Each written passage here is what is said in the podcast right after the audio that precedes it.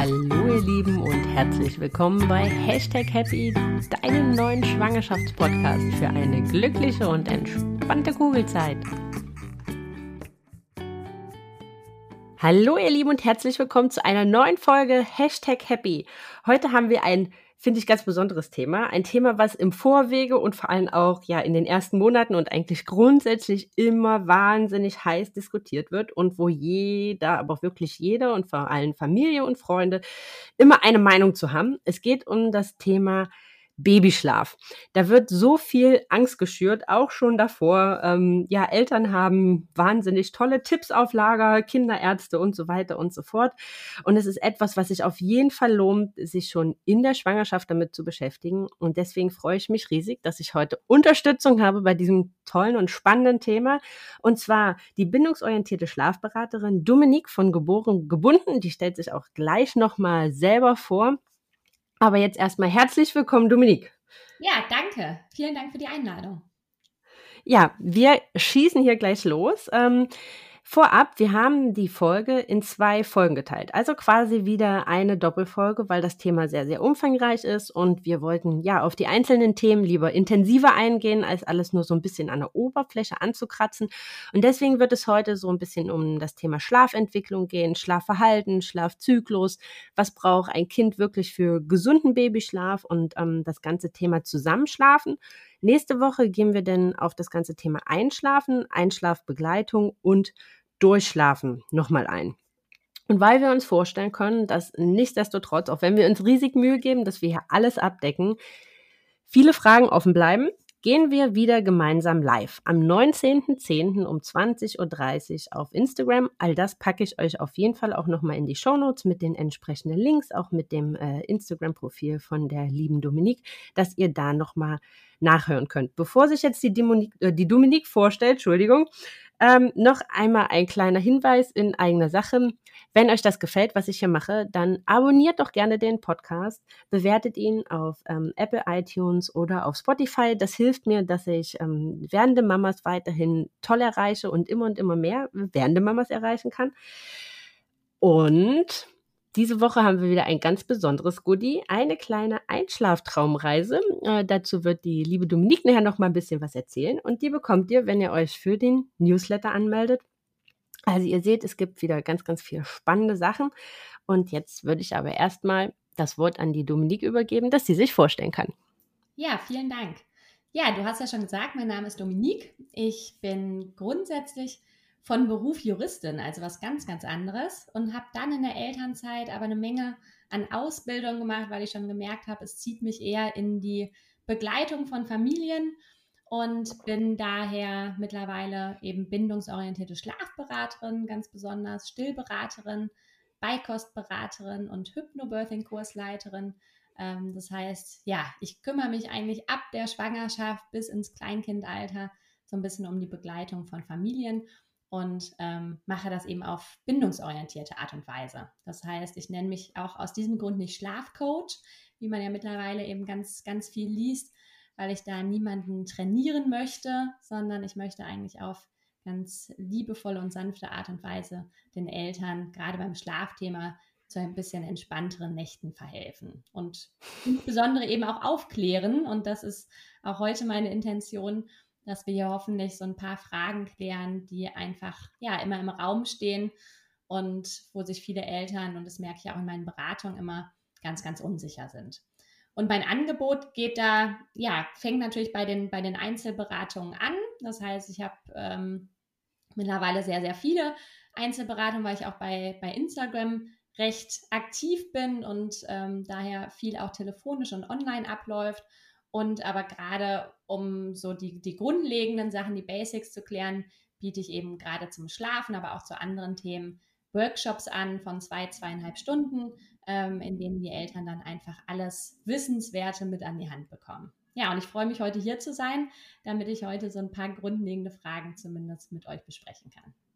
Ja, super. Also ich freue mich äh, total, dass das geklappt hat, weil gerade das, was du angesprochen hast, finde ich, mega wichtig. Ich glaube, so etwas Hintergrundwissen hilft einem halt auch, sich gegen, ja, sage ich mal, viel Druck auch von außen oder ähm, gut gemeinte Ratschläge einfach so ein bisschen abgrenzen zu können, sich ein bisschen selbst schützen zu können und vor allem seine eigene Sicherheit nicht zu verlieren, weil also so habe ich das empfunden. Babyschlaf oder Schlaf von Kleinkindern ist halt immer so ein heiß diskutiertes Thema. Vor allem so in Mami-Runden schläfen, schlafen sie schon durch. Ja, nein, wie sind eure Nächte? Oft kommt man ins Zweifeln, ähm, dass man da irgendwas verkehrt macht, wenn das halt nicht so ist wie bei den anderen. Ja, die Mamas oder die eigenen Mamas haben dann auch noch gut gemeinte Ratschläge, so wie sie doch das früher alles gemacht haben und wie das doch alles viel besser wäre und wie wir das doch heute komisch machen und so weiter. Ähm, ja, mal ganz, an, mal ganz abgesehen von diesen Sachen so, in, äh, wenn man einer hochschwangeren Frau sagt, schlaf dich noch mal richtig aus, wirst du oh, die ja. nächsten Jahre nicht mehr machen, ja. ähm, muss ich immer noch drüber lachen. Ja, ganz verbreitet, obwohl ich immer sage, es entschuldigt, aber wer kann bitte einer hochschwangeren Frau sagen, schlaf dich noch mal richtig aus? Also ich kenne keine Hochschwangere, die noch gut schläft. Ja, das stimmt allerdings, das stimmt allerdings. Und ähm, ja, es ist auch nicht jedes Kind gleich, ne? Also gerade Richtig, genau. wenn ich jetzt berichte, ich habe hier viele Einzelberatungen, auch das könnte natürlich schon wieder die Angst schüren bei Schwangeren, oh je, es muss ja ganz furchtbar sein. Es gibt tatsächlich auch diese Kinder, die man nach der Geburt ähm, neben sich ins Bett legt und die schlafen einfach. Also man kann das ja. nicht so pauschal sagen und deshalb soll das hier heute keine Angst verbreiten, ganz im Gegenteil. Es soll einfach Richtig. nur ein bisschen aufklären, dass man weiß, was da eventuell auf einen zukommen könnte und dass man sich dann nicht verunsichern lässt ähm, von allen möglichen Leuten, wie du es jetzt gerade schon angesprochen hast. Das merke ich auch in meinen Beratungen ganz arg, dass es manchmal gar nicht so sehr darum geht, manchmal natürlich schon, aber oft geht es gar nicht darum, dass die Eltern so viel ändern möchten oder sagen, sie können nicht mehr oder das ist alles so furchtbar, sondern oft möchten die einfach ein bisschen Sicherheit. Machen wir das so richtig, richtig wie wir das machen?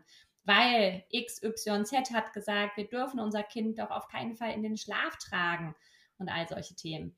Und ähm, ja. ja. damit möchte ich so ein bisschen aufräumen und hoffe, dass wir da heute zumindest den Grundstein legen. Super. Dann würde ich sagen, starten wir auch direkt, oder?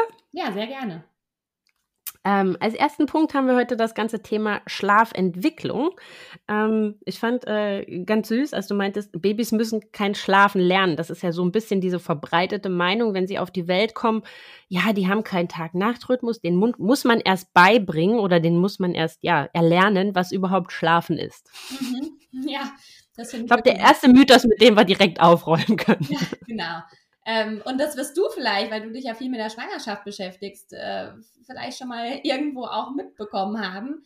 Die Babys schlafen schon im Mutterleib. Ja? Also das heißt, ja. die können das schon. Das merkt man vielleicht, wenn man bei dem einen oder anderen Ultraschall ist und äh, sich da nicht so viel tut, dass das Kind vielleicht gerade am Schlafen ist. Das heißt, Schlafen ist etwas ganz Natürliches, Menschliches. Wir würden alle gar nicht überleben, wenn wir nicht schlafen würden. Es ist ein körperliches Grundbedürfnis und deshalb werden wir auch so geboren, dass wir das natürlich können. Das Einzige, was wir lernen müssen tatsächlich, ist eigentlich das vertrauensvolle Ein- und irgendwann auch weiterschlafen. Das heißt, dieses typische Ein- und Durchschlafen, was wir dann in der nächsten Folge nochmal ein bisschen näher beleuchten werden, das ist eigentlich das, was man den Kindern mit auf den Weg geben muss. Und das dauert eben ein bisschen. Ja, das ist ganz mhm. normal, dass ein Kind nicht, und wie gesagt, es gibt diese Kinder, aber das sollte nicht ähm, als äh, das, das Regelkind gelten. Es gibt diese Kinder, die tatsächlich direkt nach der Geburt perfekt schlafen. Aber die Regel ist es nicht. Das heißt, normalerweise braucht es einfach ein bisschen Geduld, ein bisschen Zeit, dass man die Kinder eben ganz liebevoll begleitet, gerade beim Thema Schlaf, weil es einfach sehr viel Vertrauen erfordert, sehr viel Sicherheit erfordert. Und das kann einfach nicht von heute auf morgen funktionieren. Und daher macht es aus meiner Sicht eben Sinn, nicht den Kindern das Schlafen beizubringen. Ja, und das würden eben mhm. einige Schlafcoaches, da kommen wir später auch nochmal zu, zu dem Thema, würden das, würden da ansetzen, sondern eben ansetzen, eine vertrauensvolle Beziehung zwischen Eltern und Kind aufbauen, damit irgendwann das Schlafen ganz von alleine funktioniert und man da gar nicht so viel tun muss. Ja, und das ist ja auch so ein bisschen, das fand ich ganz spannend, dass ähm, ich habe äh, noch selbst in der Schwangerschaft mich bezüglich des Themas Schlafens so ein bisschen, ja, mit dem, ich weiß gar nicht, geborgen, geboren heißt das, glaube äh, oder nee, artgerecht, stimmt gar nicht, artgerecht. Mhm. Und da war äh, im Prinzip auch so dieses ganze Thema Schlafen auch nochmal aus der Steinzeit so ein bisschen mhm, erklärt, ne? wo halt auch gesagt ist, ja, natürlich, die, die können ja, also die, die kommen ja auf unsere Welt und die sind ja hilflos. Und das ist halt einfach auch noch so ein Überbleibsel, dass man sie halt einfach bei sich hat und dass sie bei einem am sichersten schlafen und auch die ganze Geräuschkulisse ausblenden können, weil man hätte ja damals kein Baby in die Nachbarhöhle gelegt. Absolut. Die ja? mit Sicherheit ja. hätten sie nicht überlebt. Ja. ja. richtig, genau. Und das ist halt mhm. sowas, also das hat mir am gerade zu Beginn so ganz oft geholfen, auch so ein bisschen ihr Verhalten, also das, das Verhalten von unserer Tochter so ein bisschen nachvollziehen und verstehen zu können, einordnen zu können, warum jetzt vielleicht welche Situation wie ist. Mhm. Ja, absolut. Also sprichst du einen ganz wichtigen Punkt an. Man muss sich einfach vorstellen, wenn die Kinder auf die Welt kommen, dann wissen die nicht, dass es so etwas wie ein Babyfon gibt, ja, oder ein Gitterbettchen, wo man nicht rausfallen kann, oder dass auch nicht der Säbelzahntiger vor dem Haus herumläuft. Ähm, die werden einfach in diese Welt geboren und sind erstmal, wie du es auch gerade ausgedrückt hast, relativ hilflos und eben auf uns angewiesen. Und ähm, deshalb ist es so traurig aus meiner Sicht, nicht nur schwierig für die Eltern, sondern auch traurig, dass das immer noch so verbreitet ist, dass die Kinder einfach ganz schnell lernen sollen, alleine einzuschlafen und alleine durchzuschlafen. Das sind eben ähm, solche Themen, die eigentlich nicht in die erste Zeit mit Baby gehören, sondern da sollte erstmal da angesetzt werden, wirklich ganz viel Sicherheit aufzubauen und ganz viel Nähe zu tanken und eben die Bindung miteinander aufzubauen. Und das sollte im Vordergrund stehen. Und nicht, wie kriege ich denn hin, dass mein Kind möglichst schnell alleine in seinem Bettchen einschläft, weil ich kann es ja über das Babyfon beobachten. Richtig. Und ich glaube, gerade mit Nähe ist auch gemeint, es bei sich zu haben. Also das muss, so haben, so haben wir das empfunden, muss noch nicht mal immer körperlich sein, sondern halt auch einfach, ja, wir hatten so ein ähm, ein Babybay, was wir halt durch die Wohnung schieben konnten, einfach ist, sie halt auch nur bei uns neben uns stehen zu haben, wenn wir Armbrot gegessen haben. Absolut. Das hat auch ganz oft schon gereicht. Also es geht jetzt nicht immer, weil ganz oft immer so diese, oh ja, muss ich die dann die ganze Zeit tragen und mhm. müssen schon mal gleich gar nicht. Nee. Jedes Kind ist anders und mhm. jedes Kind wird euch zeigen, was es möchte und was nicht. Ähm, aber das kann halt auch schon einfach schon mal ähm, viel helfen. Absolut. Man ja, sollte einfach ich denke, offen sein, erstmal den Charakter des Kindes kennenzulernen und dann da das Beste draus zu machen. Das soll heißen, es gibt diese Kinder, die kann man wunderbar auch tagsüber mal alleine in ihr Bettchen legen und die schlafen einfach ein.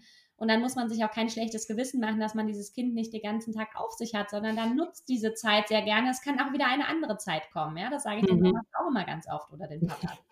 ähm, aber es gibt eben auch die Kinder, die tatsächlich fast ununterbrochen Körperkontakt einfordern. Und ja, das kann dann in der einen oder anderen Situation sicher anstrengend sein und dann muss man sich überlegen, kann ich dem immer nachgehen oder muss ich eventuell doch mal was an unserer Situation ändern? Aber erstmal ist es eben nicht unnormal. Und ich glaube, das ist oft schon ähm, ein Ansatz, um mit solchen Situationen, und das ist ja meistens auch phasenweise sowas, ähm, besser umzugehen, weil man einfach weiß, mein Kind ist ganz normal. Und das, was hier jetzt gerade abläuft, da verwöhne ich mein Kind nicht mit oder das mhm. ist für mein, für, für mein Kind jetzt nicht irgendwie ein ganz schlechter Start, sondern an sich ist es genau das, was das Kind dann in der Situation braucht und deshalb sollte man dem auch so gut wie möglich nachgehen, ja, wenn man selbst okay. kann. Also ich sage immer, dieses Wort bedürfnisorientiert, das kommt bei mir ja auch sehr oft vor und das ist ja auch, wenn du die artgerecht Bücher ansprichst, ähm, geht das ja immer in die, in die bedürfnisorientierte mhm. Richtung. Für mich ist immer sehr wichtig, dass man die Bedürfnisse beider Seiten durchaus berücksichtigt. Ja, dass man also auch mal sagen kann, und das sind ja oft die Eltern, die dann zu mir kommen, die sagen, wir haben jetzt unser Kind acht Monate lang nur in den Schlaf getragen oder wir sind irgendwie ununterbrochen auf dem Pepsi-Ball, weil das Kind sonst nicht einschläft. Natürlich muss man dann auch mal, ähm, muss man dann schauen, wo sind denn da die Bedürfnisse der Eltern? Ja, die dürfen mhm. auch zum Ausdruck kommen und das ist völlig normal, dass man irgendwann an den Punkt kommt, wo man sagt, vielleicht möchte ich da mal was ändern. Aber ich sage immer, solange es einem gut mit der Situation geht, macht man richtig. eigentlich alles richtig. Ja, und richtig, genau. Ist völlig okay, wenn man noch sein anderthalbjähriges Kind in den Schlaf trägt. Wenn es einem als Mama, als Papa gut damit geht, dann ist das wunderbar so. Und da muss man eben so ein bisschen ja, muss man, muss man schauen, wo da die Bedürfnisse beim Kind und bei den Eltern liegen. Und da sind die Kinder eben ganz, ganz unterschiedlich. Übrigens auch bei Geschwisterkindern. Also ich habe auch Elternberatungen, mhm. die mir berichten, das erste Kind, ähm, das hat irgendwie wirklich nur in der Trage und auf, auf der Mama drauf und überhaupt geschlafen. Und dann kommt das zweite Geschwisterkind und man hat sich irgendwie schon darauf vorbereitet, dass es jetzt so weitergeht. Und dieses Kind ist plötzlich ein Kind, das kann man einfach ablegen und es schläft. Und dann sieht man, das ist einfach charakterlich so ein bisschen vorgegeben und äh, man sollte sich einfach da gar nicht so verrückt machen, dass man, dass man denkt, immer alles falsch machen zu, zu tun, wenn man da, äh, wenn man das Kind irgendwie, ja, ständig in den Schlaf trägt oder in den Schlaf stillt oder da ganz viel tun zu müssen. Genau, also da, ich glaube, das ist eine ganz wichtige Message. Wenn es euch damit gut geht, wenn es dem Kind damit gut geht, dann habt das Vertrauen in euch und auch in euer Kind, dass das alles so gut ist, wie ihr das macht und dass alle anderen Meinungen, die da vielleicht auch ähm, von, also ich finde ja immer so von, gerade von Älteren, also von Mamas oder äh, aus der Familie, dann halt oft so dieses, ja, ihr verwöhnt die total. Ähm, dann grenzt euch von sowas ab und fasst da euer eigenes Vertrauen. Ihr macht das, wenn es allen gut, wenn es allen Beteiligten damit gut geht, dann habt ihr da für euch den besten Weg gefunden. Absolut. Zumal ja dieses Verwöhnthema auch immer, ja, also ich sag mal, ich lasse mich unheimlich gerne verwöhnen, ja. Ich gehe gerne mal zur Massage oder zu, zu irgendeiner, zur Maniküre oder so. Ähm, das ist auch Verwöhnen. Und wenn es dann aber um das Verwöhnen der Kinder geht, da wird immer ein großes Fass aufgemacht von wegen, das, äh, das darf man nicht und was, ähm, ja, was, was bringt man den Kindern dabei? Und das ist aus meiner Sicht wirklich Quatsch. Also man sollte da wirklich, wie du es auch sagst, so ein bisschen aufs eigene Gefühl, auf die Intuition vertrauen. Und dafür ist es eben, und da kommen wir jetzt wieder zu, drehen wir so ein bisschen den Kreis zu dem, was wir hier heute machen, um überhaupt sich auf diese Intuition zu verlassen und, und auch ein Gefühl zu entwickeln, ein richtiges, ist es aus meiner Sicht schon oft hilfreich, Wissen zu haben. Mhm. Weil man eben doch ja, ich sag mal, im Unterbewusstsein ganz oft irgendwelche Themen hat, ne? also gerade so dieses Verwöhnthema, wenn man das immer mitbekommt, dass die, dass die, die Schwiegermutter, die Mutter, die Frauen aus den Krabbelgruppen genau sowas erzählen, dass man das Kind eben, wenn man zusammenschläft zum Beispiel, verwöhnt und dass man dies und das nicht darf, dann kann es eben ganz leicht dazu kommen, dass diese eigene Intuition nicht mehr so wirklich da ist. Und deshalb ist es hilfreich, sich da wirklich ähm, bei verschiedenen Quellen gerne auch einfach zu informieren und zu schauen, was passt denn da für mich und was klingt logisch und sinnvoll für mich. Und darauf kann man dann in der Regel wirklich auch ja sein Gefühl so ein bisschen aufbauen und dann relativ entspannt in diese Babyzeit reingehen. Ja. Ähm, jetzt ja, aber schon, was wir halt angesprochen haben, gerade im Bauch, also ähm, nochmal so ein Link zurück, schlafen die ja extrem viel. Aber was die da drin natürlich nicht haben, ist was ja, was ist Tag und Nacht? Weil für die ist ja im Prinzip die Umgebung immer relativ ähnlich. Das wird mal ein bisschen heller, ein bisschen dunkler, aber so ein wirklichen Gefühl für Tag und Nacht haben die ja noch nicht wirklich. Ich meine, und das ist ja was, was, ähm, ja, jetzt lernen ist vielleicht äh, auch der falsche Ausdruck, aber das ist ja schon so ein Rhythmus, an den sie sich erstmal gewöhnen müssen, wenn, wenn sie auf der Welt sind. Mhm, absolut, da hast du recht. Und deshalb ist es auch ganz häufig so, dass man, wenn man sich so ein bisschen die Schlafentwicklung anschaut, die übrigens, das will ich schon mal vorwegnehmen, nicht mit sechs Monaten oder mit drei Monaten abgeschlossen ist, wie das äh, vielfach behauptet wird, sondern wenn man sich das mal anschaut, dann dauert die in der Regel so um die drei Jahre herum, also wirklich eine relativ lange Zeit. Und am Anfang fällt da einfach auf, dass die Kinder oft noch zu allen möglichen Zeiten kreuz und quer schlafen. Ne? Dass man also, mhm. wenn man sich die 24 Stunden anschaut, immer mal wieder kleinere Schläfchen hat ähm, von gewisser Dauer, die eben tagsüber genauso wie nachts ablaufen, dadurch auch nachts mal eine Wachphase dabei ist. Das ist also völlig normal, dass die Kinder sich da in den ersten Wochen, meistens so in den ersten sechs bis acht Wochen wird sich das ungefähr einstellen, dass die Kinder einfach diesen typischen Tag-Nacht-Rhythmus von uns ja mitbekommen und sich da einfach so ein bisschen anpassen. Und ähm, deshalb hat man eben ganz am Anfang oft Zeiten, wo man sagt, ach, das ist echt anstrengend, gerade so nach der Geburt. Ähm, muss man da irgendwie nachts dann manchmal das Kind rumtragen. Dann wollen die natürlich nachts auch noch ganz viel Nahrung haben, weil der Magen sehr, sehr klein ist. Und ähm, deshalb ist es völlig normal, dass so die ersten Wochen in der Regel noch nicht die allerruhigste Phase sind. Ja? Aber auch da, ich will euch da jetzt wieder gar keine, ich will da gar keine Panik verbreiten es gibt, wie gesagt, Kinder, da kommt man nach drei Tagen aus dem Krankenhaus und die haben es schon drauf. Ja, also das kann man natürlich auch nicht verallgemeinern. Ähm, aber man soll zumindest wissen, mein Kind ist völlig normal, wenn das am Anfang noch nicht so funktioniert. Und wenn da vielleicht nachts dann wirklich mal das Kind irgendwie zwei Stunden wach ist und einen mit, mit großen Augen anschaut und sich fragt, was macht denn die Mama hier? Warum schlafen wir jetzt? Ja, das ist also alles völlig im Rahmen. Richtig. Also was da so ein bisschen bei uns geholfen hat, war so vom Gefühl her, dass wir halt gar nicht viel gemacht haben. Also wir haben sie dann zu uns genommen. Also meistens hat sie dann noch eigentlich primär Nähe gesucht, wenn sie nachts wach wurde. Und ähm, ja, haben wir dann halt einfach mit Ruhe, weiterhin Dunkelheit und allem symbolisiert. Das ist jetzt hier keine Zeit zum, hier passiert jetzt gerade nichts. Genau, du ja. kannst die Äuglein einfach wieder zumachen. Mhm, genau. So würde man sich da auch langsam heranwagen. Ne? Also ja. man kann ein Kind nie zum Schlafen zwingen, wenn es nicht gerade müde ist. Das Richtig. heißt, es muss eben diesen Prozess selber durchmachen und äh, so ein bisschen erfahren, ach guck mal, nachts ist es alles dunkel. Das heißt, ich würde auch immer empfehlen, gerade wenn das Kind nachts mal wach ist, nicht unbedingt direkt eine grelle Beleuchtung anmachen oder irgendwelche Bildschirme laufen zu lassen, sondern eben zu signalisieren, guck mal, wir schlafen alle, so wie du es auch gerade schon gesagt mhm. hast, und kommen doch jetzt ein bisschen zur Ruhe. Ja, und dann kann man das Kind natürlich, wenn es nicht liegen möchte, auch mal ein bisschen rumtragen und mit ihm auch mal auf und ab gehen. Aber das Ganze eben in einer sehr ruhigen und entspannten Umgebung und nicht jetzt nachts anfangen, da Halligalli zu machen.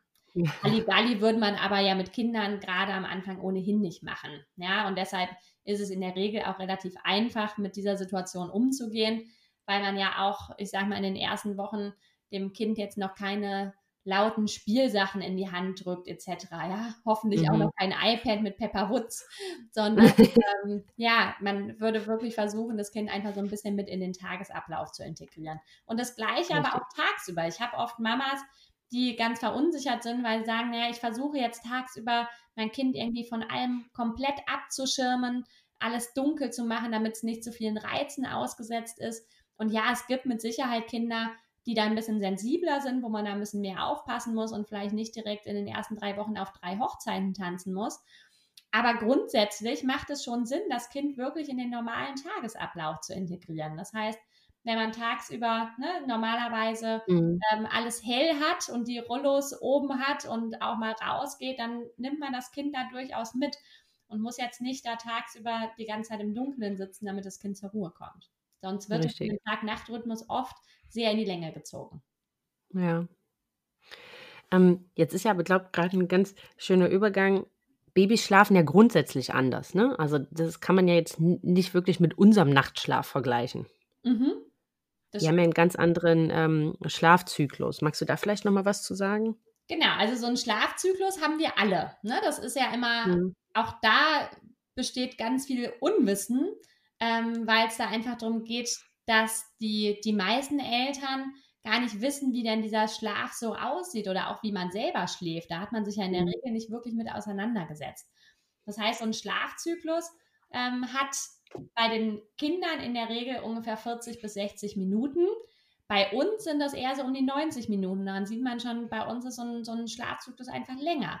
Heißt aber mhm. nicht, dass wir nach so einem Schlafzyklus nicht auch erwachen, also rein körperlich. Wir kriegen es nur gar nicht mit weil wir eben mittlerweile schon gelernt haben, wieder selbstständig in den Schlaf zu fallen. Wäre auch ziemlich schlimm, würde ich mal behaupten, wenn wir uns nach jedem Schlafzyklus nach 19 Minuten an unseren Partner dran klammern würden und sagen, hilf mir jetzt wieder in den Schlaf zu finden. Ja? Auf Bei jeden Kindern Fall. ist es aber eben so. Bei Kindern kann das so sein. Nicht unbedingt nach jedem Schlafzyklus, aber es ist eben ganz normal. Und das ist so dieses typische, dass Kinder eben noch nicht durchschlafen oder Babys noch nicht durchschlafen dass sie einfach es nicht schaffen, diese Schlafzyklen alle selbstständig miteinander zu verbinden, sondern sie brauchen da oft noch eine gewisse Begleitung, Einschlafbegleitung am Anfang und dann eben auch eine Begleitung, um diese Schlafzyklen auch nachts oder auch tagsüber miteinander zu verbinden.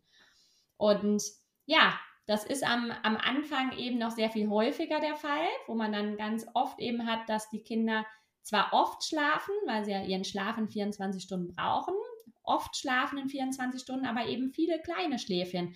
Und das kann für Eltern natürlich anstrengend sein, weil wir es einfach auch nicht mhm. gewohnt sind. Und ähm, wir eben davon ausgehen, ach, das wäre ja total super, wenn das Kind nachts seine zwölf Stunden schläft und tagsüber dann nochmal so ein paar längere Schläfchen macht. Und ja, es ist einfach schwer für uns damit umzugehen, wenn ein Kind dann plötzlich, ich sag mal, immer nach 40 Minuten wach wird und erstmal wieder eine Begleitung braucht. Aber auch das hat viel mit Gewohnheit zu tun und auch mit unserer Erwartungshaltung. Wenn wir einfach wissen, ne, dass wir tagsüber mhm. vielleicht auch diese kleinen Schläfchen auch für uns nutzen gerade am Anfang, ja, wo, wo, man, wo man auch meistens ja noch im Wochenbett ist, und eben nicht sagt, ach super, jetzt schläft das Kind 40 Minuten, jetzt kann ich schnell den Haushalt machen und jetzt kann ich noch schnell dies machen und das machen, sondern sich vielleicht auch diese 40 Minuten einfach mal zum Kind legt und ein bisschen runterkommt und ein bisschen entspannt, dann wird man in der Regel damit auch viel entspannter umgehen. Was nicht heißt, dass es immer eine leichte Phase ist, aber in aller Regel kann man dann einfach so ein bisschen auch mit der eigenen Erwartungshaltung positiv in so eine Situation reingehen. Und was eben auch wichtig ist, und auch da sind viele Eltern verunsichert, oft bekomme ich Anfragen, in denen dann steht, ja, also ich bin mir einfach ganz unsicher, weil unser Kind schläft so komisch oder schläft schlecht, wird dann auch mal gesagt. Und zwar die erste Phase, also gerade so die erste Nachthälfte, schläft das Kind eigentlich sehr gut. Und da sind dann oft sogar längere Schlafphasen am Stück, wo es dann schafft, mehrere Schlafzyklen miteinander zu verbinden. Und dann gerade wenn ich dann so ins Bett komme oder auch mhm. später, gerade so diese zweite Nachthälfte, die ist dann geprägt von unheimlich viel Unruhe. Das heißt, das Kind wird öfter mal wach, braucht mehr Begleitung, schafft die Schlafzyklen gar nicht mehr aneinander zu hängen, wälzt sich im Bett rum. Und das ist für Eltern erstmal ganz, ganz seltsam, weil sie denken, naja, eigentlich kann das Kind das ja. Ich habe das ja gesehen. Von, ich sage mal, von 19 Uhr bis 24 Uhr klappt das super. Mhm. Und dann plötzlich wird es ganz, ganz unruhig und, und alles läuft aus Sicht der Eltern schief. Aber auch das ist völlig normal, weil der Schlaf des Kindes eben geprägt ist durch verschiedene Schlafphasen. Das heißt, es gibt Leichtschlafphasen, Tiefschlafphasen, Traumphasen. Und gerade ähm, diese unterschiedlichen Phasen, davon bekommen die Eltern, das bekommen die Eltern eben mit. Und deshalb versuche ich auch da die Eltern immer so ein bisschen in die Richtung zu bringen, nutzt doch vielleicht, wenn es möglich ist, die Schlafphasen, wo ihr wisst, die laufen gut. Ja, gerade in der ersten Zeit, wo das Kind eben noch nicht so super toll schläft oder eben auch phasenweise, auch später, wenn man merkt, das Kind schläft gerade nicht so gut, dann muss man vielleicht einfach mal sagen, gut, dann habe ich abends eben nicht mehr die Möglichkeit, jeden Abend irgendwie um 20.15 Uhr mit meinem, mit meinem Mann auf dem Sofa zu sitzen, sondern ich lege mich, damit ich das körperlich gut umsetzen kann, vielleicht einfach mit meinem Kind um 20 Uhr ins Bett und habe dadurch diese Tiefschlafphase, die ganz oft in der ersten Nachthälfte stattfindet, die kann ich schon mal nutzen. Und wenn man vorher dann einfach schon mal vier, fünf Stunden ganz gut geschlafen hat, dann kann man in der Regel diese zweite Nachthälfte viel, viel besser umsetzen und kann da mhm. einfach körperlich besser mit umgehen.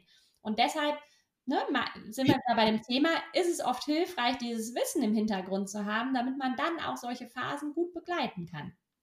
Ja, das stimmt. Und also ich muss auch sagen, ich habe auch beobachtet, gerade was du jetzt gerade gesagt hast, diese zweite Nachthälfte mhm. ist auch, ist ja auch nicht jede Nacht anders. Also ich habe zum Beispiel beobachtet, wenn wir jetzt speziell die Kita-Eingewöhnung beispielsweise, mhm. oh ja. ist die, ist quasi um also zum Glück endlich, ne? Also seit sie in der Kita ist, mhm. ist, ist sie halt einfach, äh, habe ich das Gefühl, halt auch ausgelastet, dass sie halt auch so Ganz um, ja. um sieben überhaupt erstmal einen Schlaf findet. Ne? Also ansonsten mhm. äh, war unser kleiner Duracell-Hase, da gab es nur einen binären Zustand an und aus und irgendwann war der Akku einfach um 21, 22 Uhr leer. Aber was wir da ganz stark beobachtet haben, war, sie ist zwar K.O. und sie kommt in dieser ersten Schlafphase super leicht in Schlaf. Mhm aber sie verarbeitet so ab 23, 24 Uhr, wenn wir ins Bett kommen, mhm. natürlich all das, was sie so den ganzen Tag über erlebt. Und das ist halt mhm. momentan.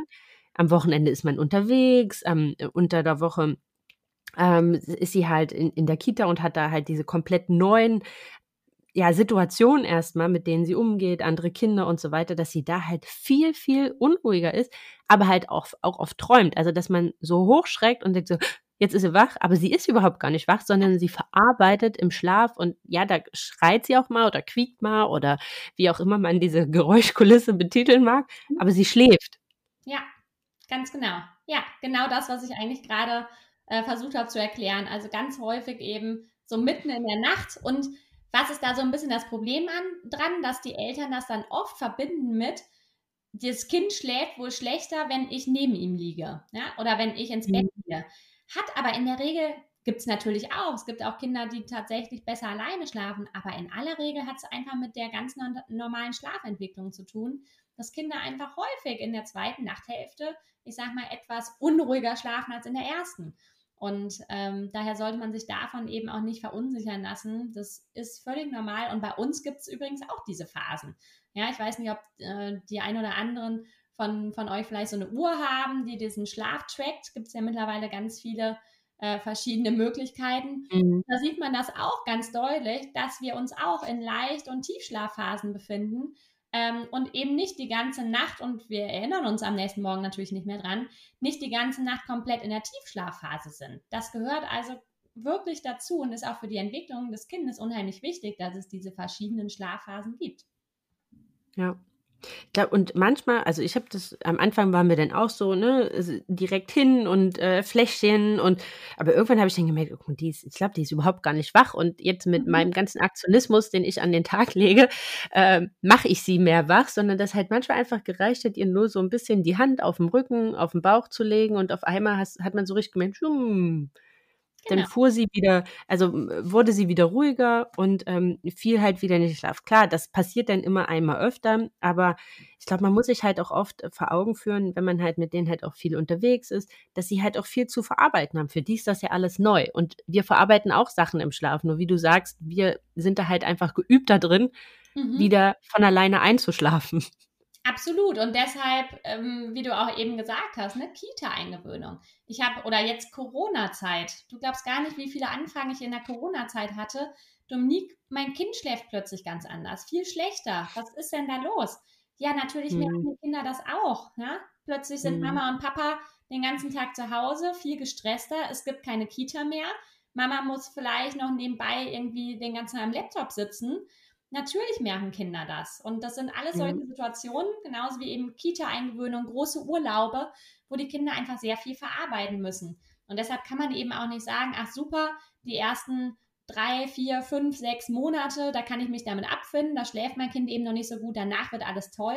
Nee, das kann man so nicht sagen. Leider nicht.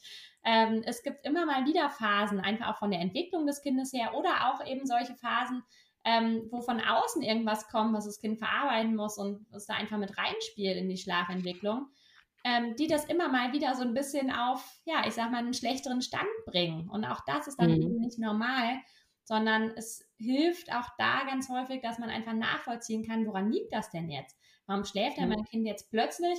Zum Beispiel so rund ums erste Lebensjahr kann man schon mal davon ausgehen, dass Kinder da oft noch mal sehr viel schlechter schlafen, weil sich da mhm. entwicklungstechnisch so unheimlich viel tut. Und leider muss man sagen, ist in unserer Gesellschaft das auch ein bisschen unpraktisch gelagert.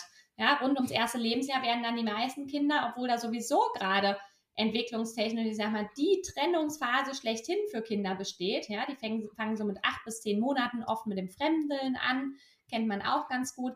Und es wirkt sich natürlich alles auch mit, ja, mit auf, mhm. auf die Schlafentwicklung aus. Und was passiert rund ums erste Lebensjahr? Die Eltern fangen oder die Mama fängt auch wieder an zu arbeiten, die Kita-Eingewöhnung findet statt. Das heißt, da kommt dann so viel zusammen, dass man einfach damit rechnen kann, dass die meisten Kinder da einfach nochmal, ja, nochmal in eine schwierigere Schlafphase rutschen. Und das eben auch ja. völlig normal ist und äh, man sich da keine Sorgen machen muss, dass da irgendwas mit dem Kind nicht stimmt. Ja, das ist ganz gut. Und ein Tipp, nie über den Kinderschlaf reden. Ja. Und ihn nie loben. Meistens, wenn man das gemacht hat. Das stimmt, ja. Ja, das ist ja auch wirklich so ein, so ein Thema, ne, wie du auch eben schon ganz am Anfang eingeführt hast, wenn man dann irgendwie in den Krabbelgruppen hört, ja, mein Kind schläft irgendwie schon zwei Wochen nach der Geburt, hat es schon die ganze Nacht durchgeschlafen, ich muss es nur hinlegen und alles läuft. Ich kann euch zumindest sagen, also ich habe in der Woche so etwa 10 bis 15 Schlafberatungen und das sind alles Eltern, die nicht diese Kinder haben.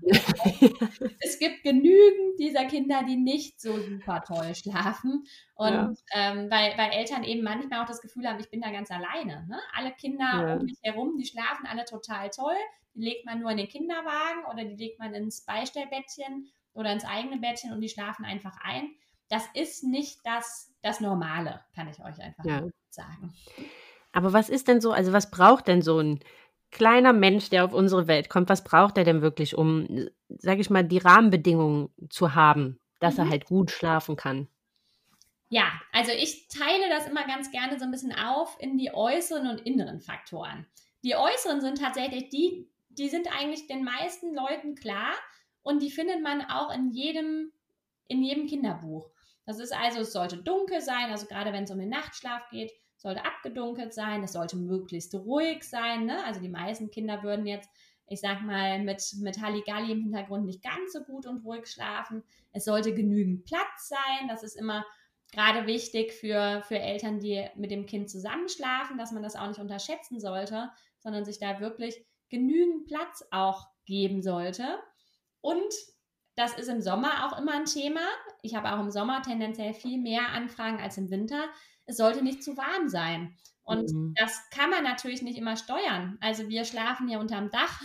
Da ist es mhm. absolut unmöglich, im Sommer irgendwie so eine Temperatur von 18, 19 Grad, das sind ja so die offiziellen Empfehlungen, ja. ähm, nachts herzustellen. Also das geht eher so in Richtung 28, 29 Grad. Ne?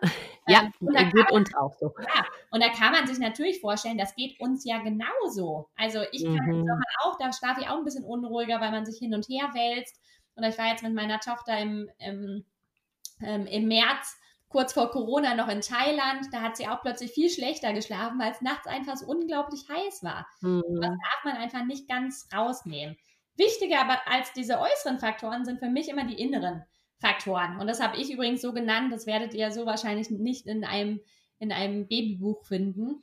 Und diese inneren Faktoren sind eigentlich, ja, sind so diese äh, psychischen Grundbedürfnisse, das heißt Sicherheit und Geborgenheit und Nähe und vor allem auch entspannte Bezugspersonen. Das heißt, wenn man gerade in der Einschlafsituation, wenn man da selbst total gestresst ist und mhm. ganz viel Unsicherheit dem Kind vermittelt, dann kann man eigentlich davon ausgehen, schlafen wird jetzt schwierig werden, ja, weil das Kind sich Richtig. eben auch auf einen verlassen muss. Und da sind wir wieder am, ja, an dem Satz ganz am Anfang, den ich gesagt habe. Ein Kind muss lernen, vertrauensvoll einzuschlafen und vertrauensvoll weiterzuschlafen. Und dafür sind eben gerade diese Faktoren Sicherheit, Nähe, Geborgenheit ganz, ganz wichtig. Und das soll nicht heißen, dass es nicht eben auch Kinder gibt, die ich eben schon genannt habe, die man auch mal einfach ablegen kann und Kind schläft ein. Super, dann nutzt das gerne. Wobei ich auch da empfehlen würde, das auch nicht immer zu nutzen, sondern es kann gerade für die Bindung am Anfang eben schon auch schön sein, sein Kind auch öfter mal im Körperkontakt zu halten. Aber es handelt sich eben bei dieser Nähe und bei dieser Sicherheit, die man da gibt, nicht um ein Verwöhnen, sondern um ja. eine ganz altersgerechte Schlafbegleitung und eigentlich um eine, ja, ich sag mal, Befriedigung von Bedürfnissen, ne? Bedürfnis ja. nach Nähe und Sicherheit. Und deshalb ist das auch völlig in Ordnung, wenn man dem Kind diese Nähe und Sicherheit gibt. Und man muss sich einfach vorstellen, dass gerade ja beim Schlaf ist es so, dass, dass Kinder einfach sehr sehr stark geprägt werden. Wenn man also in den ersten Monaten, in den ersten Jahren sein Kind da positiv begleitet und ihm da ganz viel Nähe und Sicherheit vermittelt, dann hat das in der Regel ähm, ganz positive lebenslange Auswirkungen. Und das sollte man sich ja auch mal so ein bisschen im Hinterkopf behalten. Ja, das stimmt. Das war mir in der Tat nicht so bewusst. Das fand ich äh, total spannend, dass das halt wirklich so bis ins Erwachsenenalter mhm. ähm, äh, Auswirkungen hat, weil ja schon so aus, sage ich jetzt mal so aus unserer Generation, wo wir äh, Babys waren, ja noch sehr in aller Munde war, ja, man muss die Kinder ja auch mal mhm. schreien lassen. Ja, das hat natürlich jetzt mit Vertrauen fassen relativ äh, mhm. wenig zu tun, wenn die da ganz alleine in ihrem Bettchen liegen und irgendwie Panik haben, warum da halt niemand ist, ne? Ja, absolut. Ja. Man muss sich aber auch mal anschauen, ähm, ja, wie viele in unserem Alter oder auch darüber hinaus Schlafprobleme haben. Mhm, genau, das, das, diese Kombination kam mir dann halt so, ne, weil ich so dachte, ja. ah ja, okay, ja klar, ne, das ist natürlich schon was, was jetzt, wo wir heute vielleicht mit Auswirkungen zu kämpfen haben, die, wo, wo man immer nach Gründen und nach Ursachen sucht, aber einem vielleicht überhaupt gar nicht bewusst ist, ja, das hat, da kann ich jetzt im Hier und Jetzt nach so vielen Gründen und Ursachen suchen, aber die liegen eigentlich ganz woanders. Ja, absolut, ne? Und da wird dann oft einfach, ja, nicht, nicht beim Grund angesetzt, sondern eher, wie kann, kann man das jetzt möglichst schnell lösen? Und du glaubst gar nicht, wie viele Schlaftabletten über die Apothekentische gehen. Ähm, und da setzt man natürlich nicht bei dem eigentlichen Hintergrund an. Und ja, ich kann natürlich nicht sagen, und das möchte ich auch nicht, ja. jeder, der Schlafprobleme hat, der wurde da früher irgendwie von seinen Eltern schlecht begleitet. Das wäre natürlich um weitgehend, überhaupt nicht.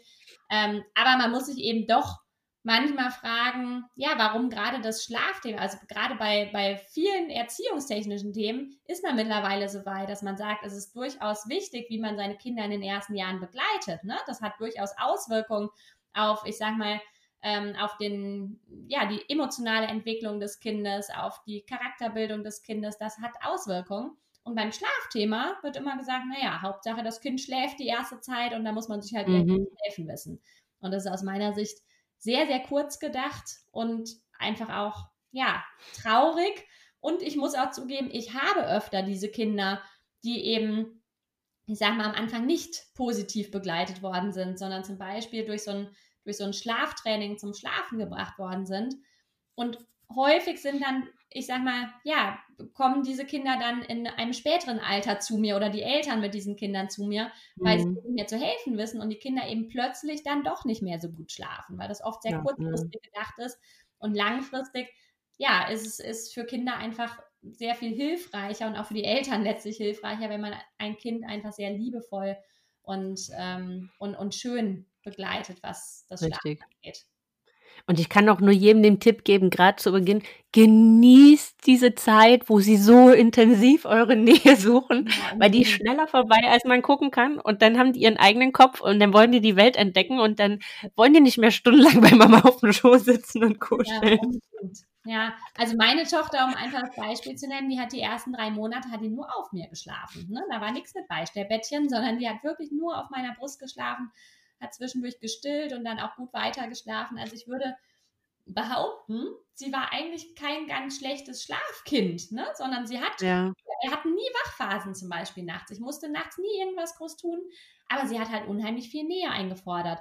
Und wenn man das nun nicht weiß, dass das auch normal sein kann, dann denkt man sich, oh je, bei meinem Kind stimmt irgendwas nicht. Ne? Mein Ja. Kind schläft aber gerade ganz, ganz furchtbar, ich muss irgendwas ändern.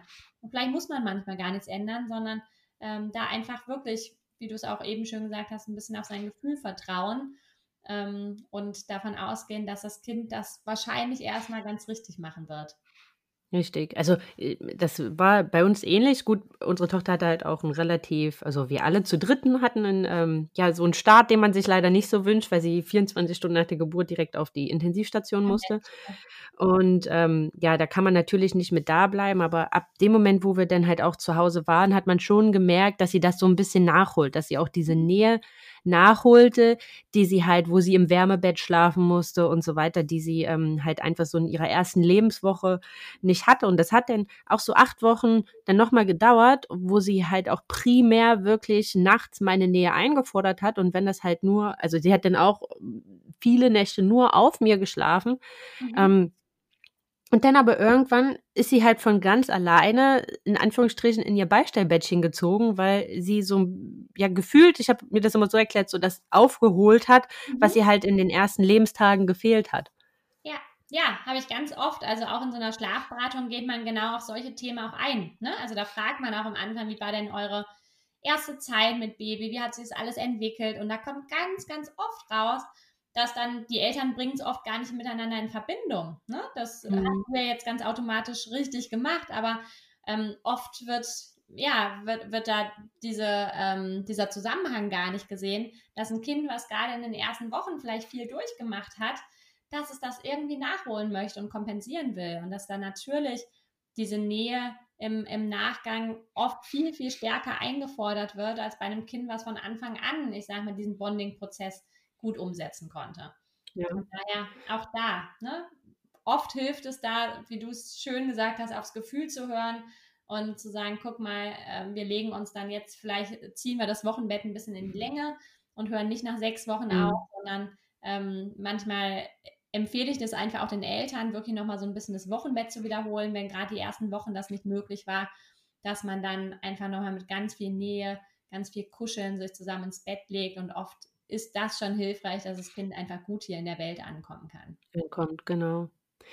Trotz alledem, das ist ja was, was ich nicht verstehe, obwohl es ja so viele Vorteile hat, ist ja dieses Zusammenschlafen ja immer noch so, ja, heiß diskutiert und teilweise auch so negativ behaftet, was ich ähm, gar nicht verstehe, obwohl es ja auch verschiedene Facetten hat, ne? Also zusammenschlafen heißt ja nicht immer zwingend direkt ähm, ein Familienbett, ne? Nee, genau. Ähm, aber es hat ja halt auch gerade plötzlicher Kindstod, Milchproduktion und so weiter, hat das ja so viele Vorteile eigentlich für Mutter und Kind, ähm, dass ich mich oft frage, warum das doch immer noch so ein ja sehr kontrovers diskutiertes Thema ist. Mhm. Ich glaube, das liegt tatsächlich so ein bisschen äh, an der westlichen Gesellschaft. Da wird eben ähm, gefordert, dass Kinder relativ schnell eigenständig sind, sich äh, gut, ja, eigenständig entwickeln können. Eben auch dieses alleinige Einschlafen ist wichtig. Alleine weiter zu schlafen ist wichtig. Wenn man sich mal traditionelle Kulturen anschaut oder eben auch viele andere Kulturkreise heutzutage, da wird das als ganz selbstverständlich gesehen, dass ein Kind bei den Eltern schläft. Ja? Da mhm. gucken die einen mit großen Augen an, ähm, dass man sein Kind irgendwie nach der Geburt direkt ins andere Zimmer ausquartiert. Ja. Und auch da muss man sich einfach wieder fragen, ne, was, wie kommen die Kinder auf die Welt? Und die kommen eben nicht mit dem Gedanken auf die Welt, ach, die Mama kann mich ja durchs Babyfon sehen, sondern mhm. brauchen einfach sehr häufig diese Nähe und diese Sicherheit. Und auch da wieder, man kann es nicht pauschalisieren. Es gibt auch Eltern, auch manchmal in den Schlafberatungen, ähm, wo ich durchaus auch sage, ja, probiert es doch mal aus, das alleine schlafen. Ne? Probiert es mal aus, dass ihr mhm. getrennte Betten habt oder dass ihr eben auch in unterschiedlichen Zimmern schläft. Es kann durchaus sein, dass es bei euch die richtige Herangehensweise ist. Aber ich sage mal, der Regelfall wird so sein, dass die meisten Kinder am Anfang einfach sehr viel Nähe und sehr viel Sicherheit brauchen. Und ja, wie du es eben auch gesagt hast, gerade zum Stillen gibt es nichts Praktischeres und Hilfreicheres, als das Kind auch direkt nebendran schlafen zu haben. Ne? Weil man dann einfach das Kind kurz mal rüberziehen, ähm, kurz andocken und dann kann es eigentlich direkt weiter schlafen. Ähm, weil was grundsätzlich immer negative Auswirkungen auf, die, auf, das, auf den Schlaf des Kindes hat, ist, wenn man abends bzw. nachts viele Positionswechsel zum Beispiel drin hat, also viel mhm. Unruhe drin hat. Wenn also die Mama bei jedem Wein erstmal ins Kinderzimmer rennen muss, auf dem Sessel stillen, dann wieder ablegen, das ist einfach unheimlich viel hin und her. Dem kann man entgehen, wenn man einfach möglichst nah beieinander schläft, mhm. ähm, weil das Kind dann in der Regel gar nicht richtig aufwachen muss, sondern kurz mal unruhig wird. Man kann es vielleicht andocken, wenn man stillt Kind schläft weiter und alle sind happy. Das heißt, es ist happy, aus meiner Sicht auch sehr viel praktischer und sehr viel entspannter für die meisten Eltern. Und ja, Jetzt ist ja auch zusammen schlafen, also da gibt es ja auch verschiedene Facetten von, ne? Also mhm. vielleicht, dass wir da nochmal was äh, genau. zu sagen. Also grundsätzlich klar, ganz typisch bei vielen das Familienbett. Ne? Das heißt also wirklich, man hat eine gemeinsame Schlaffläche und das war auch das, was ich eben schon mal angesprochen habe. Da sollte man genügend Platz einplanen. Ja, also insgesamt nicht besonders hilfreich, wenn man jetzt irgendwie auf 1,60 Meter mit Papa, Mama und Kind zusammenschläft, wo es dann vorher als Paar vielleicht ein bisschen eng geworden ist. Ja? Sondern man ja. sollte dann im Hinterkopf haben, für jeden sollte eine Schlaffläche an Platz schon ungefähr da sein. Ja? Da gibt es also entweder die Möglichkeit anzubauen und irgendwie ein großes Beistellbett dran zu bauen oder ein Kinderbett dran zu bauen. Oder es gibt auch, wir haben mittlerweile sogar wirklich so ein großes Familienbett uns gekauft, weil wir gedacht haben, vielleicht kommt dann noch mal ein zweites Kind und dann ist es ganz praktisch. Aber gemeinsames Schlafen kann eben auch heißen, das Kinderbettchen neben dem Bett der Eltern zu haben, sodass man einfach wirklich in irgendeiner Form zwischendurch mal Körperkontakt halten kann. Und da kommt es eigentlich drauf an beim gemeinsamen Schlafen. Aber wie gesagt, mhm. ist keine Grundvoraussetzung. Es gibt Kinder, die brauchen das wirklich nicht. Und es gibt mhm. auch Eltern, die sagen, ich kann einfach nicht schlafen, wenn mein Kind direkt neben dran steht. Und dann muss man eben schauen, ob man da andere Möglichkeiten findet. Oder ob man eventuell auch, wenn das Kind das sehr braucht, die Eltern aber schlecht damit zurechtkommen, ob man auch mal so Zwischenlösungen findet. Also ich bin zum Beispiel auch manchmal ein Fan davon zu sagen, bevor ich mein Kind jetzt direkt irgendwie in so ein abgeschirmtes Gitterbettchen im Kinderzimmer verlege, äh, vielleicht kann man auch einfach mal eine, eine, gemeinsame Matratze ins Kinderzimmer legen, wo man das Kind zumindest beim Einschlafen noch begleiten kann und Körperkontakt mhm. halten kann. Ja, das wäre doch so ein ganz ja. Mittelweg. Und ja, insgesamt muss man sagen, äh, wird das Schlafen oft unterschätzt. Da wird immer ganz viel von Bindung aufbauen, Bonding am Anfang erzählt. Aber das findet natürlich nachts auch statt. Ja, also nicht nur mhm. tagsüber, wenn man das Kind irgendwie ähm, den, den ganzen Tag auf sich oder in der Trage hat, findet, findet sowas wie ähm, Austausch von, von Körpernähe, von äh, Nähe allgemein statt, sondern das Ganze kann natürlich auch nachts umgesetzt werden.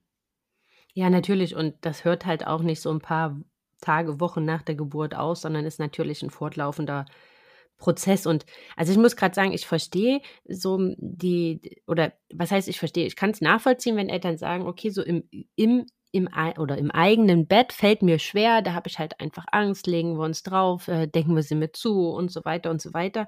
Ähm, aber was ich zum Beispiel echt gut fand, war diese Lösung von dem Beistellbett. Also mhm. sie sind halt auf einem dort hatte man auch die Möglichkeit, sie sind auf einem eingeschlafen oder sie sind beim Stillen an einem eingeschlafen. Und wenn sie eingeschlafen waren, hat man sie halt einfach in ihr eigenes Bettchen gelegt, was auf gleicher Höhe ist. Also es ist ja mhm. quasi eins zu eins ähm, auf ähm, direkter, direkter Höhe und man hatte die Nähe, man konnte man noch die Hand hinhalten und so. Also ich fand das als tolle Lösung, aber man mhm. hatte für sich selbst so ein bisschen die Sicherheit, wenn ich mich jetzt drehe und wende, dann kann hier nichts passieren.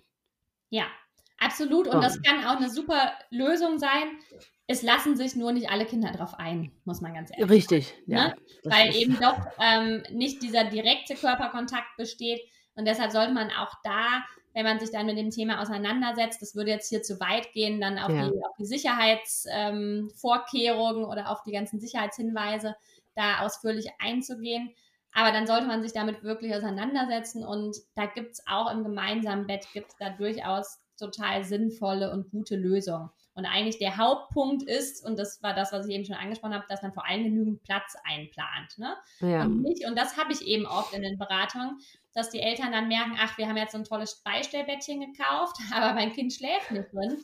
Aber wir wollen auch kein Familienbett. Das heißt, wir machen das jetzt nur mal so ganz, ähm, ja, übergangsweise und aus diesem Übergangsweise wird dann aber doch viel länger und die Eltern quetschen sich dann auf Dauer eben doch zusammen mit dem Kind irgendwie ja. in das Bett hinein. Oder was ich auch schon öfter hatte, die Mama quetscht sich dann mit dem Kind, damit der Papa in Ruhe schlafen kann, irgendwie auf so ein kleines Sofa im Wohnzimmer. Und das, ne, da hört es dann einfach auch auf ja. mit dem guten und sinnvollen und sicheren gemeinsamen Schlafen. Aber wie ja. gesagt, das würde jetzt von den gesamten Sicherheitshinweisen, würde es ein bisschen weit gehen. Ähm, da könnt ihr mich sonst auch gerne persönlich nochmal ansprechen, wenn das bei euch ein Thema ist. Aber ich kann euch zumindest sagen, sowohl Beistellbett als auch gemeinsames Bett kann eine sehr, sehr gute Alternative des gemeinsamen Schlafens sein. Wenn es für ja. euch dann passt. Ne? Also wenn es Richtig, für genau. in Ordnung ist. Und gerade, also vielleicht auch nochmal, man, ja, wie drückt man das jetzt aus, ohne dass es falsch ankommt? Äh, mhm. nein, also wir haben auch die Beobachtung gemacht, dass wenn selbst, es macht sie heute noch, dass es halt Nächte gibt, dass halt einfach die letzte Instanz ist, dass ich sie zu mir mit ins Bett nehme. Mhm. Ähm, das ist so und das ist keine Ahnung, ob dann ein Zahn kommt oder ein Entwicklungsschub oder ein Pupsquersitz oder was auch immer. Ich habe auch aufgehört, mir Gedanken darüber zu machen, was gerade ist, mhm. sondern einfach gelernt, die Situation so zu nehmen, wie sie ist. Aber ich glaube, das ist halt ganz, äh, ganz wichtig, dass man deswegen jetzt keine Angst haben sollte, auch für sich selber im Hinterkopf, wenn man jetzt sagt, okay, mir fällt das schwer, mit meinem äh, Kind im, in einem Bett zu schlafen, dass nur, weil das jetzt mal ein, zwei Nächte oder vielleicht auch mal eine Woche oder wie auch immer so ist, dass damit, dass man damit jetzt ein Exempel statuiert und dass das jetzt Nein. jeden Tag so ist. Ne? Ähm, es gibt auch, da habe ich mich jetzt mal total erschrocken beispielsweise, ähm, da ist sie dann halt eigentlich, sie war halt mega unruhig, halt auch nachts und hat halt nur zwischen uns beiden, also selbst eine Hand Mama, andere Hand Papa, äh, in den Schlaf gefunden. Und ähm, aber irgendwann hat mein Mann sie dann halt, als sie richtig fest eingeschlafen war, auch wieder in ihr eigenes Bettchen gelegt. Ich habe mich total mhm. erschrocken, als ich wach geworden war, wo sie auf einmal ist. Ähm, aber das, das, das funktioniert auch. Also ich glaube, man sollte sich dann nicht so verrückt machen und auch nicht verrückt machen lassen, sondern da so ein bisschen versuchen zu lernen, die Bedürfnisse von seinem Kind halt zu lesen. Absolut. Und die können eben auch unterschiedlich ausfallen. Ne? Das kann ja. monatelang super gut mit dem Beistellbettchen funktionieren. Und dann hat das Kind gerade irgendeine Entwicklungsphase, wo es einfach noch ein bisschen mehr Nähe braucht oder ein bisschen mehr Mama braucht. Und dann kann es einfach auch mal zeitweise nicht so gut funktionieren. Und ja. dann ist das eben so. Und man muss gucken, wie kriegt man dann alle Bedürfnisse unter einen Hut, ne? die der Eltern, die des Kindes. Und es gibt nicht immer die perfekte Lösung, das sage ich auch gleich dazu. Natürlich wäre die perfekte Lösung für alle, wenn das Kind, oder ich sage mal für die Eltern vor allem, wenn das Kind irgendwie von Anfang an so super gut schlafen würde und, und einen dann nachts auch nicht stören würde. Aber ehrlich gesagt gehört das einfach zur, zur Entwicklung des Kindes dazu. Und da muss man ja, eben stimmt. auch so ein bisschen mit mit abfinden. Gibt es auch Situationen, wo du jetzt sagst, da rätst du von gemeinsam Schlafen ab, also dass man dann halt versucht, eine andere Alternativlösung zu finden? Ja, vor allem, wenn die Eltern da überhaupt nicht mit zurechtkommen. Ne? Also mhm. es gibt einfach Mamas und Papas, die sagen, ähm, ich kann einfach überhaupt nicht schlafen, ich komme gar nicht zur Ruhe.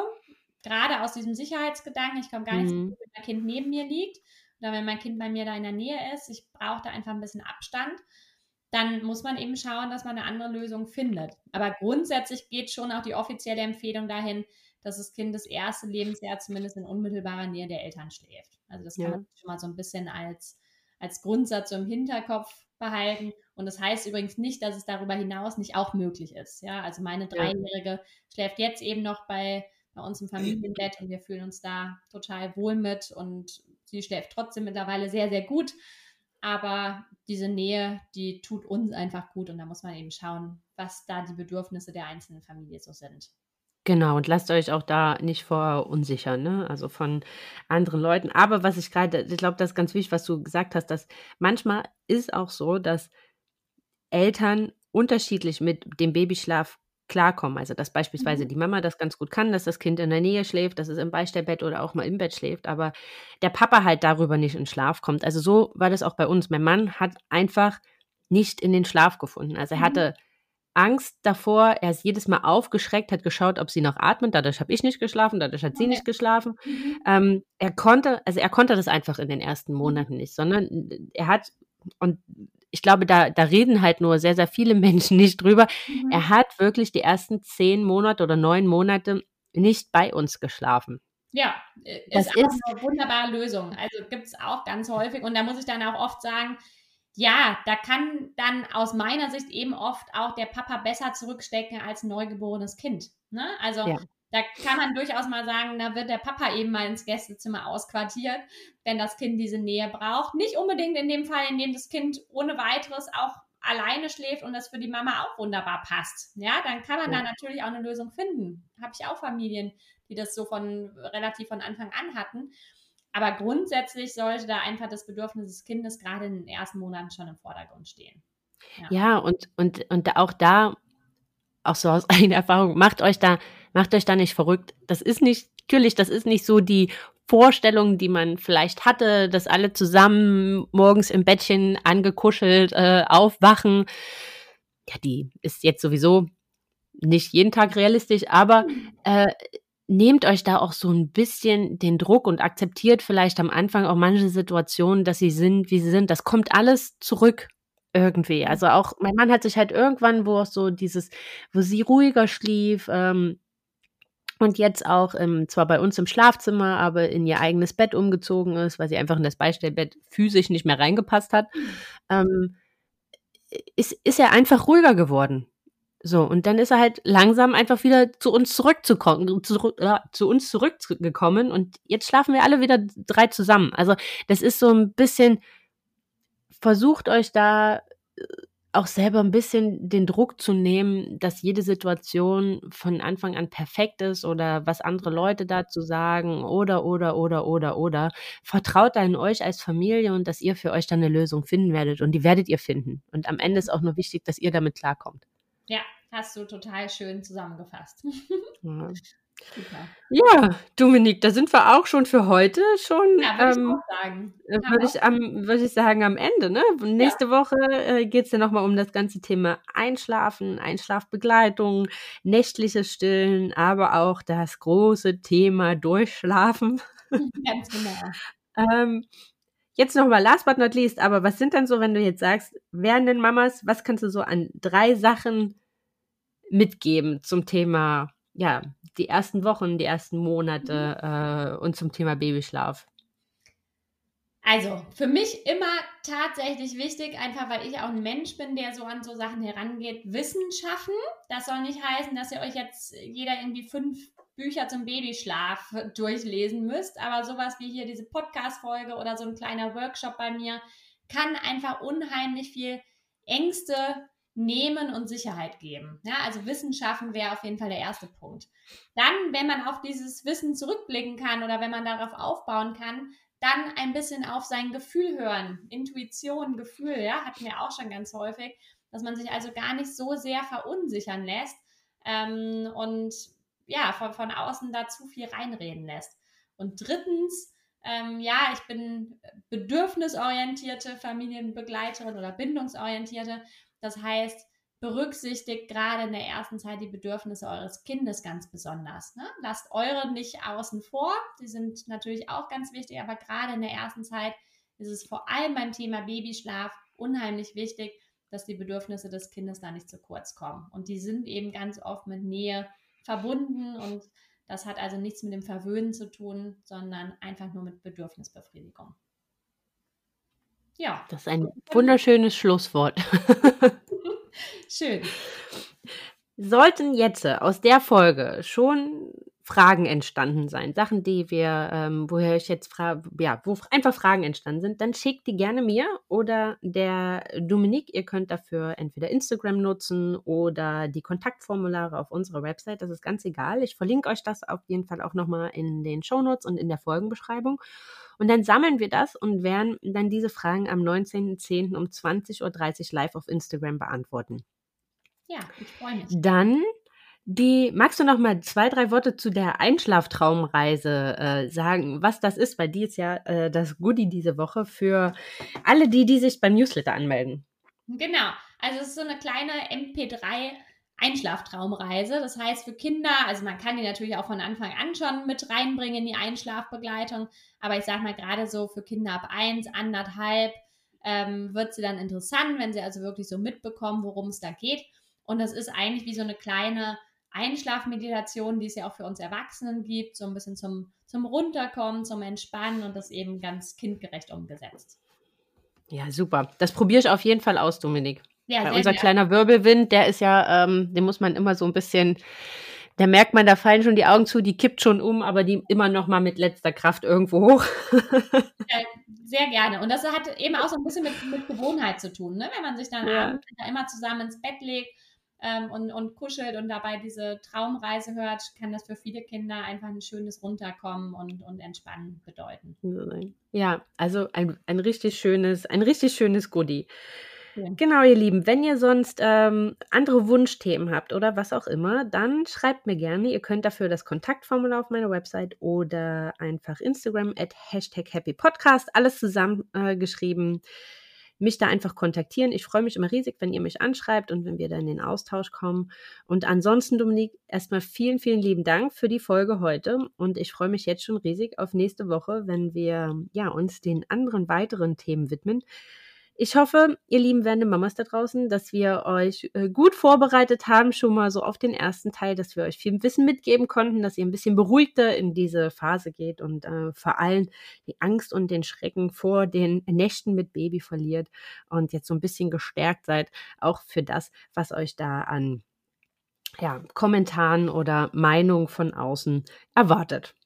Ansonsten wünsche ich euch jetzt allen eine ganz, ganz tolle Woche. Kugelt noch fleißig rum, genießt sie und wir hören uns nächste Woche wieder. Vielen Dank auch von mir. Tschüss. Tschüss.